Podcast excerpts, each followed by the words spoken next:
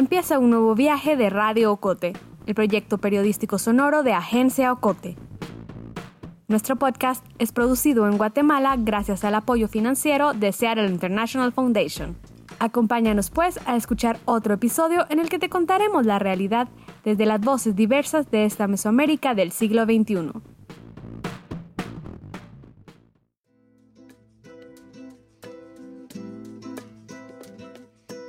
Los animales empezaron a vagar por las calles desiertas. En Venecia los canales son ahora cristalinos. En India vecinos grabaron a una civeta caminando por las calles de Nueva Delhi. Residentes de Acapulco compartieron fotos de plantas bioluminosas que no habían sido vistas en las playas de Puerto Marqués desde hace 60 años. Biólogos guatemaltecos han reportado avistamiento de jaguares y otras especies en el parque de Tikal. La pandemia obligó al mundo a practicar, en mayor o menor medida, el aislamiento físico la reducción de la movilidad. Y sí, la contaminación en el aire ha disminuido en estos meses. ¿Significa que la Tierra está sanando? No dicen los expertos. No son tan optimistas. La Tierra nos advierte que esta pandemia es causada por el comportamiento de la humanidad. Soy Alejandro García, periodista de Agencia Ocote, y en el episodio de hoy les hablaré sobre los efectos que ha tenido la pandemia y el aislamiento físico en el ambiente de Guatemala pero también de cómo la caza furtiva, el tráfico de especies y hasta nuestros hábitos de consumo provocaron la mutación del SARS-CoV-2, el virus que provoca la enfermedad del COVID-19.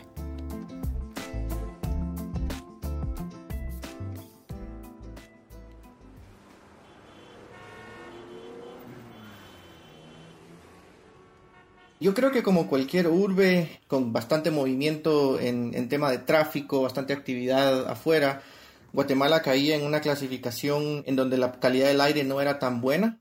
Él es Marco Enrique Franco. Con 28 años, Marco es candidato a un doctorado en la Universidad de Baylor en Waco, Texas. Es un científico especializado en toxicología ambiental y molecular. Podemos ver que, por ejemplo, hay ciudades en Europa que debido a que hay menos transporte, la mayoría de gente eh, está en bicicleta o camina hacia sus trabajos, no hay tantas emisiones de combustibles fósiles en cambio, Guatemala, con el tiempo, pues ya has visto que el tráfico es insoportable en Guatemala, transporte público en donde los vehículos prácticamente están ya obsoletos y entonces las emisiones son más prolongadas, más, más fuertes. Entonces, a como pasa el tiempo, la calidad del aire sí ha venido disminuyendo en la ciudad. Marco explica que antes de la crisis del coronavirus y el aislamiento social, en la capital de Guatemala, la más contaminada del país, los niveles de polución del aire sobrepasaban los 200 microgramos por metro cúbico. Esto significa que cada metro cúbico de aire contiene partículas contaminantes y que son dañinas a la salud de las personas. Niveles entre 0 y 50 microgramos son considerados ideales. Conforme aumenta la cifra, la contaminación es considerada moderada. Luego se califica como peligrosa para personas con problemas respiratorios, peligroso y altamente peligroso el aire en la ciudad de Guatemala es altamente peligroso. Por los monitoreos que he estado viendo yo en algunas instituciones, todavía se alcanza a niveles cerca de los 200 microgramos por metro cúbico que te decía, y eso no es ideal, pero eso es literalmente un resultado de que no se ha respetado la cuarentena, ¿no? Según el laboratorio ambiental Ecoquimsa, la calidad de aire en la capital se mantiene entre 50 y 200 microgramos. Pasamos de sobrepasar los 200 microgramos siempre a alcanzar hasta 50 desde que inició la crisis. Marco nos explica. Lo que sí he visto es que en periodos nocturnos en donde la actividad humana baja, entonces sí los niveles se reducen cerca de 50 microgramos por metro cúbico, pero estamos hablando en donde la gente no está en las calles, entonces realmente no hay exposición a esa mala calidad del aire. Claro que esto es muchísimo más de lo que se ha logrado en varios años reducir. Escuchan ahora a la bióloga guatemalteca Sharon Van Tuylen. Ella trabaja para la Autoridad del Lago de Amantitlán, AMSA, el cual monitorean constantemente. Su trabajo se concentra en la cuenca y lago de Amatitlán pero se sigue generando contaminación y entonces de dónde viene, ¿verdad? La gente sigue usando energía y eso a veces viene de, fuentes energéticas no renovables, ¿verdad? De quema de carbón, de petróleo, etcétera, etcétera. Y pues la industria sigue funcionando. Entonces al final en temas de emisiones, aunque sí hubo una mejora en la calidad del aire, no se dejó de producir dióxido de carbono, por ejemplo. Claro, hablar de una ligera disminución en la contaminación del aire es poco alentador, pero hay otros sectores donde los niveles de contaminación también han disminuido. En el río Villalobos sí, vimos que por lo menos la carga contaminante había disminuido casi, casi a la mitad. Cuando yo carga contaminante es todas aquellas cuestiones, materia orgánica que está en el agua y que está siendo transportada al lago, ¿verdad? Sharon se refiere a datos obtenidos por AMSA en abril. Recordemos que el río Villalobos arrastra la contaminación de 14 municipios hasta el lago de Amatitlán. Luego en otros lados, por ejemplo en Atitlán, sí se vio que aumentó la transparencia del lago, ¿verdad? Esto es porque disminuyó el transporte acuático. En el lago de Izabal no se vio mucha, mucha diferencia tampoco, pero en Río Dulce sí pero este es un tema más de, la actividad humana, digamos, no tanto de si entraban o no entraban contaminantes, sino la disminución de, de la movilidad en transporte acuático. Aguas más cristalinas, una reducción contaminante de casi el 50% en el río Villalobos. ¿Es esto suficiente para crear un impacto duradero? ¿Está la Tierra sanando? No. Son cambios casi estéticos, avances minúsculos, alivios temporales, similares a lo que ocurre con la fauna en Guatemala. Bueno, incluso aquí en el área metropolitana uno no cree, pero todavía hay bastante vida silvestre, ¿verdad?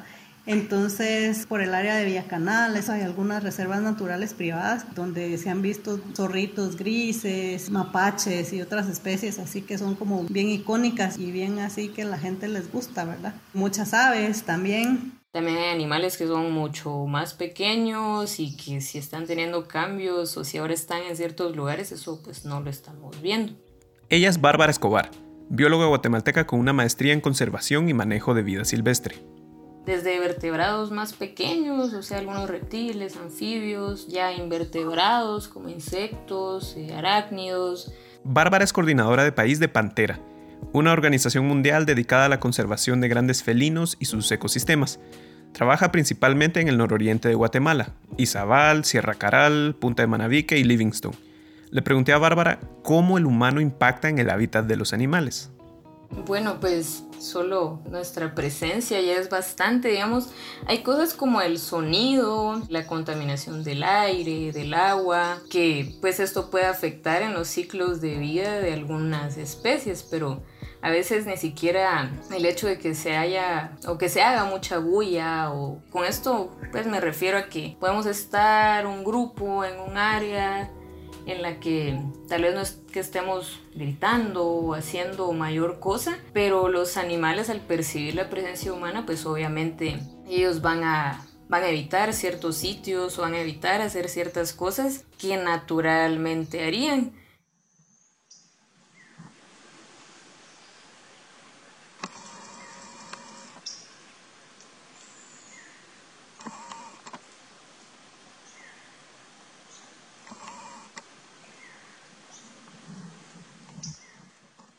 Lo que escuchan es una grabación de Francisco Asturias. Él es director de la organización ambientalista Fundaeco, con sede en Petén. El material muestra un jaguar tomando agua en el parque. Además de jaguares, las cámaras de Francisco han captado tucanes, atilas, águilas peleando y a un tapir a punto de ser devorado por un cocodrilo por acercarse mucho al agua. Además, Francisco ha fotografiado de cerca cojolitas, venados y hasta un puma, todos en el Parque Nacional El Mirador Río Azul. Esto como resultado de la poca presencia de humanos. Bárbara continúa. Entonces, desde cosas tan simples como eso, ¿verdad? Como el que estemos en un lugar, hasta ya hablar de sonidos muy altos, esto que le mencionaba de la calidad del aire, del agua, hasta cosas ya así como mucho más evidentes o complejas como destruir el hábitat o cortar ciertas áreas de hábitat que dejan de ser paso para las especies. Bárbara me explicó que esta tregua sin humanos sí podría beneficiar a la fauna de forma inmediata. Algunas especies podrían aparearse más libremente. El fotógrafo y cineasta conservacionista Sergio Izquierdo, quien actualmente basa su trabajo en la costa sur de Guatemala y en Petén, cuenta del caso de varias especies beneficiadas por la ausencia de humanos. Por ejemplo, hay unas aves migratorias que viajan desde el Ártico hasta Chile. Hay unos que se quedan por Colombia, hay unos que se quedan por Costa Rica, pero hay unos incluso también quedan hasta Chile. Tienen seis o siete paradas desde el Ártico hasta Chile. Entonces, una de esas paradas es Guatemala.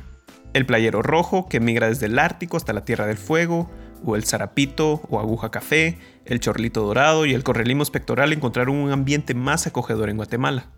Entonces estas aves cuando vienen aquí van a irse, como no encuentran alimentos, van a ir al siguiente puesto que podrá estar en México o ya en los Estados Unidos, por ejemplo, y mueren del cansancio. Pero como a mediados de marzo el presidente de Guatemala, Alejandro Yamatei, canceló las actividades de Semana Santa, estas aves encontraron silencio y amplitud. Acá descansaron, como sus ancestros, y continuaron su viaje sin problemas. Esto puede que no se repita nunca más. Y claro, tres meses de aislamiento tampoco son suficientes como para impactar positivamente en la fauna. El director de Fundaeco, Francisco Asturias, dice que no basta para revertir el daño que hemos hecho en muchas especies. Afirma que para que algunos animales regresen a áreas donde hubo actividad humana, puede tardar hasta tres meses. Las señales de alivio es nada más que los animales están volviendo a regresar a sus territorios, pero no hay más cantidad de animales y no hay, no es que se esté mejorando el medio ambiente totalmente y que lo estemos recuperando. Escuchamos de nuevo a Sergio Izquierdo. No tiene una gran relación en que digamos, ah, estamos salvando el planeta por estar confinados. No, solo la parte de cambio climático, pues podríamos tener un pequeño, muy pequeño impacto. Alrededor del mundo se han reportado señales de alivio en el medio ambiente. Sí, la disminución de tráfico aéreo ha resultado en menor polución. China, por ejemplo, registró un cuarto menos de emisiones de CO2, y esto, según el científico ambiental y profesor de la Universidad de Stanford, Marshall Burke, puede haber salvado la vida de 77.000 personas, pues al reducir la polución también disminuye la presencia de partículas que causan muerte por polución. La Organización Mundial de la Salud estima que cada año hasta 7 millones de personas mueren debido a la contaminación atmosférica, pero la bióloga Sharon Van Tuylen admite que le preocupa más qué va a pasar después de la crisis. Piensa que las medidas para reactivar la economía puedan dañar a la calidad de aire, la salud hídrica y la fauna de Guatemala y el mundo, más de lo que fueron dañadas antes de que iniciara el aislamiento. ¿Cómo? Dice que al tratar de recuperar la economía puede que exijamos más de la tierra, la sobreexplotemos de inmediato. Las industrias más contaminantes, moda, energía, combustible, puede que trabajen más y por lo tanto contaminen más. Eso es una cuestión de presión económica, ¿verdad? Que puede llevar a que haya un repunte, digamos, en las cuestiones de contaminación. O sea, hay que ver cuáles son las medidas a tomar después de para que pues lo que se ve ahorita pues siga con una dinámica digamos similar, ¿verdad? ¿Qué compromisos vamos a asumir para recuperar el ambiente, ¿verdad? Si ya ahorita la gente, todos en general hemos tenido así una probadita de lo que es tener un ambiente un poco mejor, ¿verdad? ¿A qué nos vamos a comprometer después? Sí, países alrededor del mundo han reportado señales de alivio y mejoras en el medio ambiente. En Guatemala, como escucharon, se resume una mejor calidad de aire, reducción contaminante en algunas cuencas del país y mayor libertad para algunas especies. Esas mejoras, sin embargo, vienen con advertencias, dice Sharon, y sobre todo dicen todos los expertos consultados, los efectos negativos son tan alarmantes como la misma crisis, más después del corte. Estás escuchando Radio Ocote, una producción de Agencia Ocote.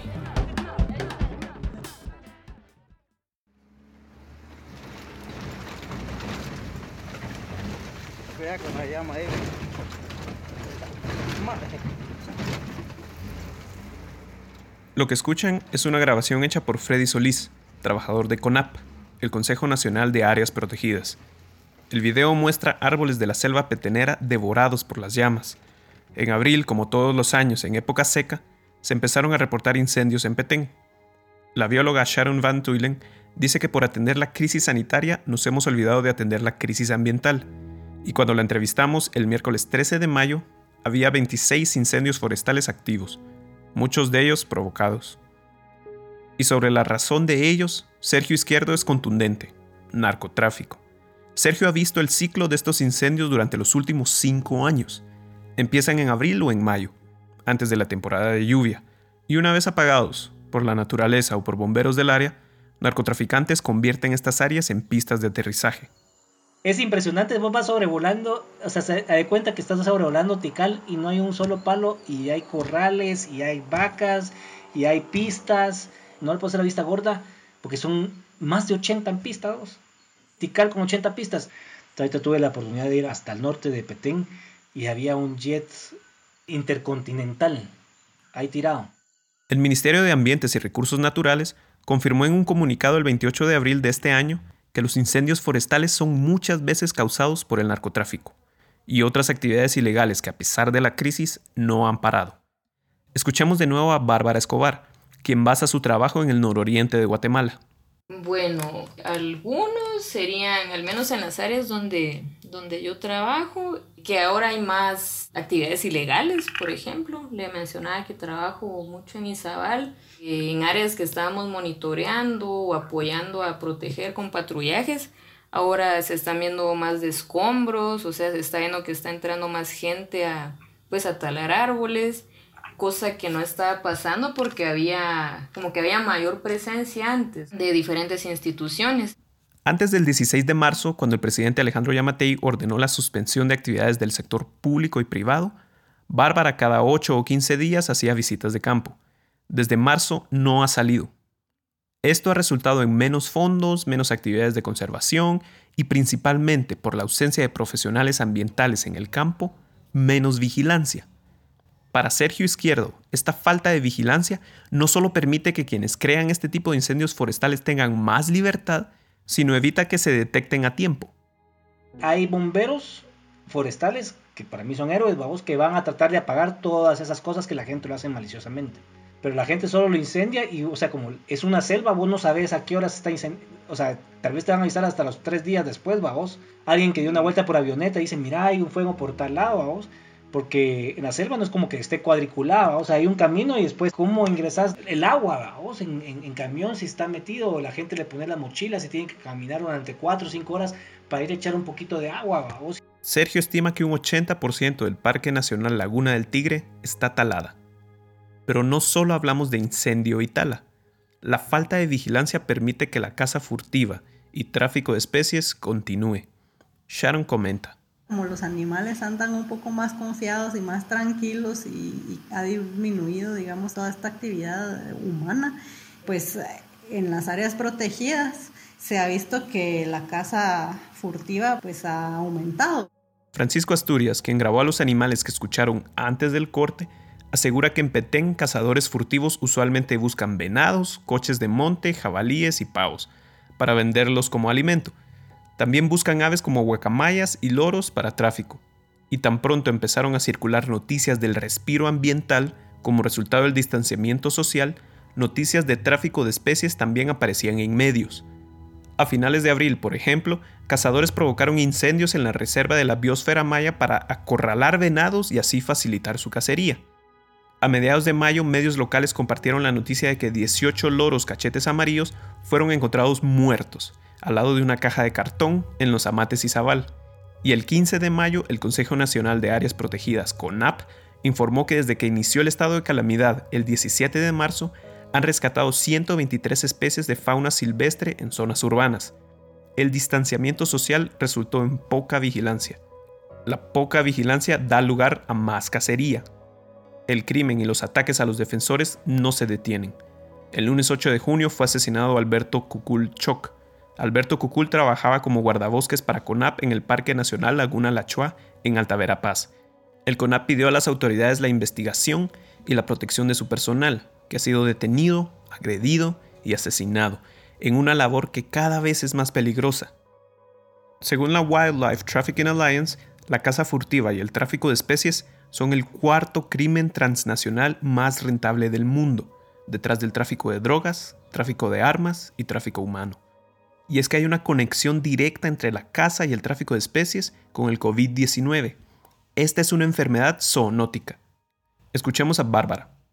Las enfermedades zoonóticas son enfermedades que se pueden transmitir entre animales y seres humanos. Entonces, si bien, y esto es algo que hay que tener claro, ¿verdad? O sea, muchísimas especies, pues incluyendo los humanos, tenemos eh, naturalmente como ciertos posibles patógenos, ¿verdad? O cierto potencial de enfermedades, pero es algo que es natural.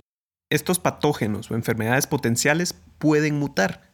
Usualmente no lo hacen porque hay barreras como los bosques, hay barreras eh, que naturalmente eh, mantienen separadas a las especies. Pero el problema es que ahora no, no se están acabando, nos estamos acabando los bosques, pues hay cambios en la temperatura, el cambio climático, o sea, hay muchísimas alteraciones en la naturaleza que son producto de nuestras actividades que hace que esas barreras naturales pues se vayan cayendo, ¿no? Tenemos más contacto con los animales al reducir sus sus ecosistemas, ¿verdad? Al urbanizar y al deforestar y al invadir, digamos, de cierta forma, más las áreas naturales, pues tenemos más contacto con este tipo de, de virus que en otro momento no teníamos. ¿Qué pasa entonces? Dos especies que naturalmente no se encontrarían, dos especies con patógenos en un inicio inofensivos, al encontrarse pueden enfermar a la otra como es el caso del dengue, zika, chingunguya y malaria, que provienen de los mosquitos, la enfermedad de Chagas que la aporta una chinche, y el SARS que lo transmiten los murciélagos. Estos patógenos también pueden crear una enfermedad nueva, como fue el caso del SARS-CoV-2, el virus que causa el COVID-19. Un mercado en Manado, Indonesia. Aquí el murciélago se considera una exquisitez y los negocios siguen marchando bien a pesar de que los expertos advierten que este animal podría ser la fuente del coronavirus. Las ventas de los murciélagos varían. Ahora el promedio son entre 50 y 60 murciélagos. Si hay una fiesta son de 500 a 600 animales. La principal hipótesis es que el coronavirus tiene su origen en los murciélagos. Sin embargo, científicos aún se debaten si el salto entre ellos y los humanos lo facilitó un pangolín.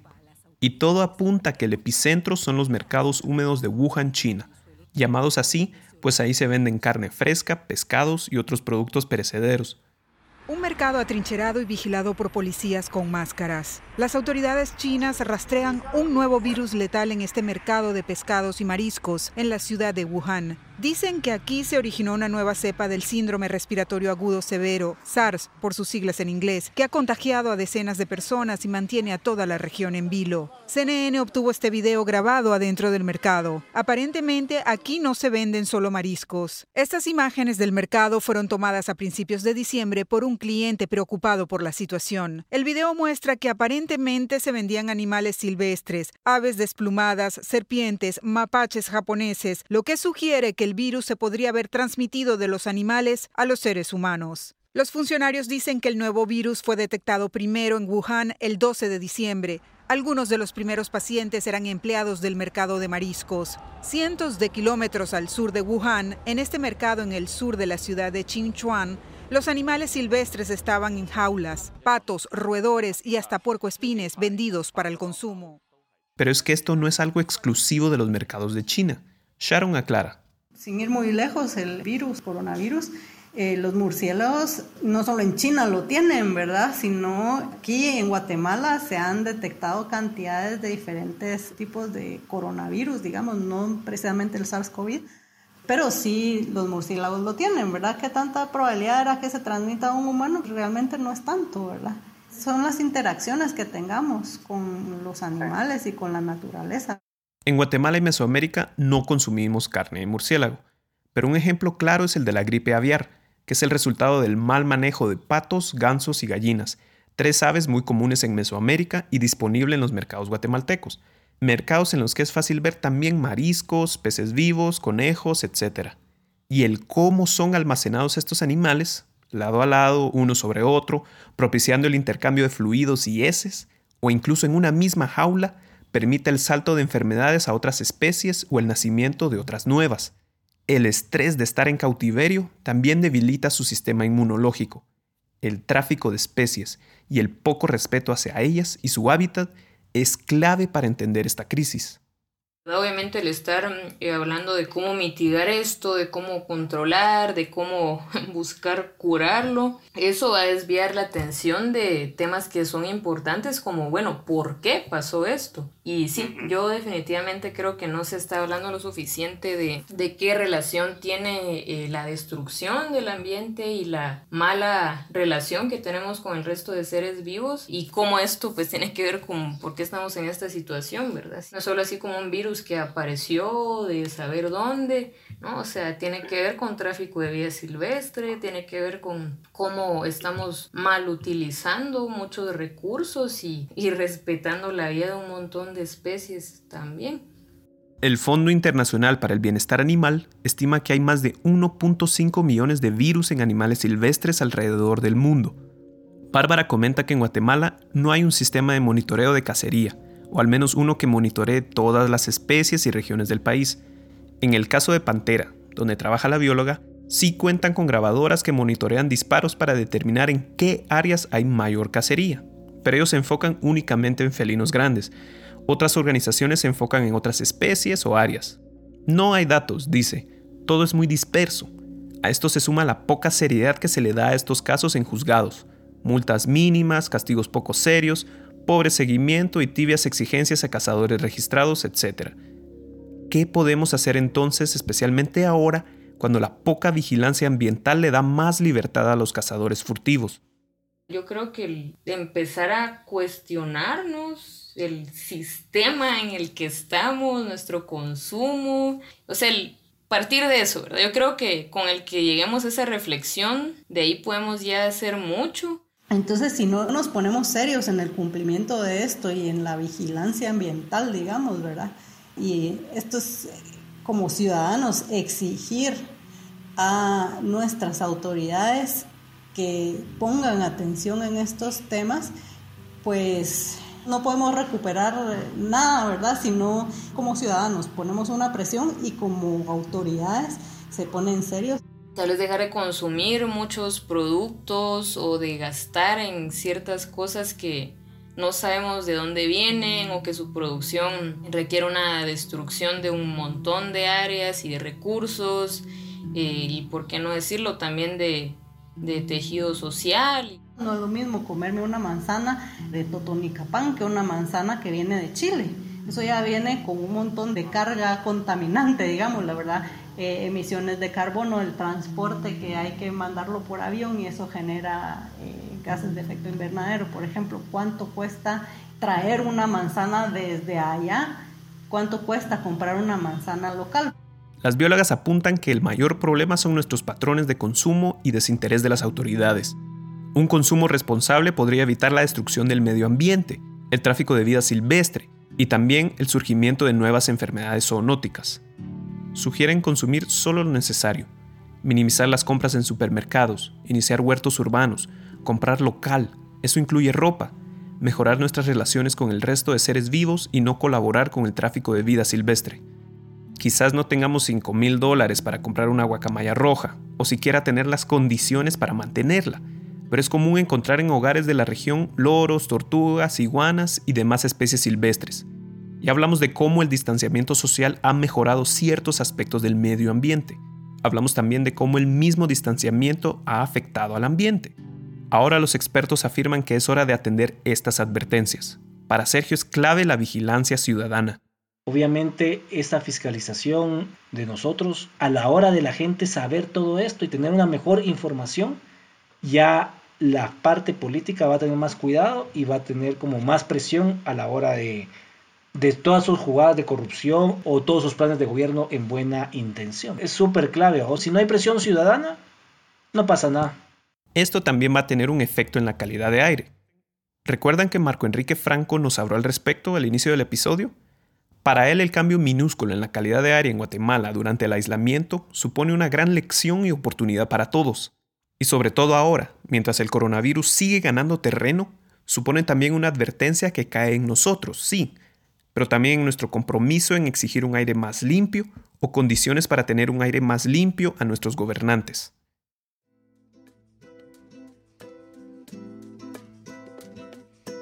La indicación más importante es esa, seguir usando las mascarillas, no solo para proteger a los demás, sino también para reducir una probabilidad de contagio, ¿no? En el tema de calidad ambiental, de la calidad del aire, por supuesto que si tienes una barrera eh, que te protege de, inhalar todas esas partículas, todos esos gases que están suspendidos en el aire, pues mucho mejor. Entonces, eh, no sé si te has dado cuenta a veces que en, en megaciudades, estamos hablando de Hong Kong y Beijing y demás, es parte de la rutina de las personas usar mascarilla. No, no empezó a ser eh, usado con el tema del coronavirus, sino que ya se usaba. Y es por eso, es por la mala calidad ambiental que la gente siente la necesidad de tener esa barrera, esa protección.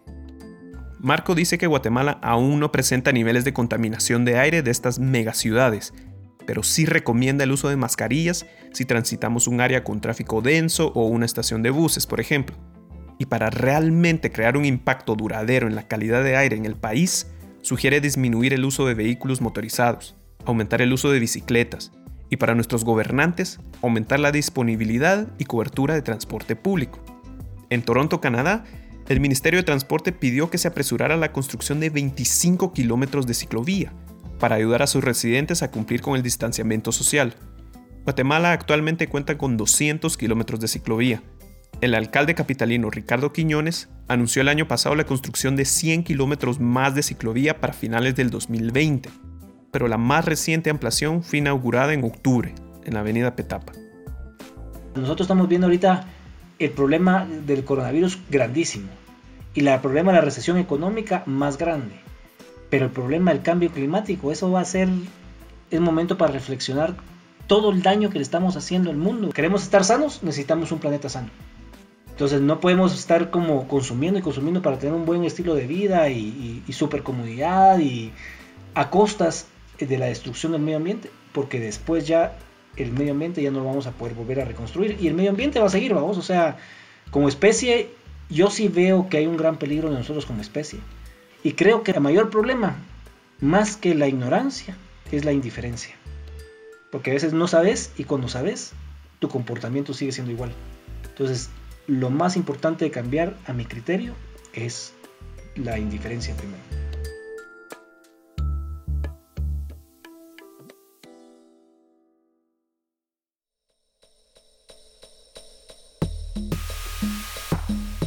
La historia de hoy finaliza aquí pero aún nos quedan muchas voces por escuchar. Suscríbete a nuestro boletín y síguenos en las redes sociales. Experimenta nuestra página www.agenciaocote.com para otras historias en otros formatos. Radio Ocote es producido en Guatemala por el equipo de Agencia Ocote, con el apoyo financiero de Seattle International Foundation. Agencia Ocote trabaja con el aporte de fondos operativos de Servicios Ocote, Foundation for a Just Society, el Fondo Centroamericano de Mujeres FCAM, Oak Foundation y Planned Parenthood. Producción sonora, José Monterroso. Periodista de Radio Ocote, Alejandro García. Voz institucional, Lucía Reynoso Flores. Coordinación técnica y creativa, Julio Serrano Echeverría. Dirección y edición, Alejandra Gutiérrez Valdizán.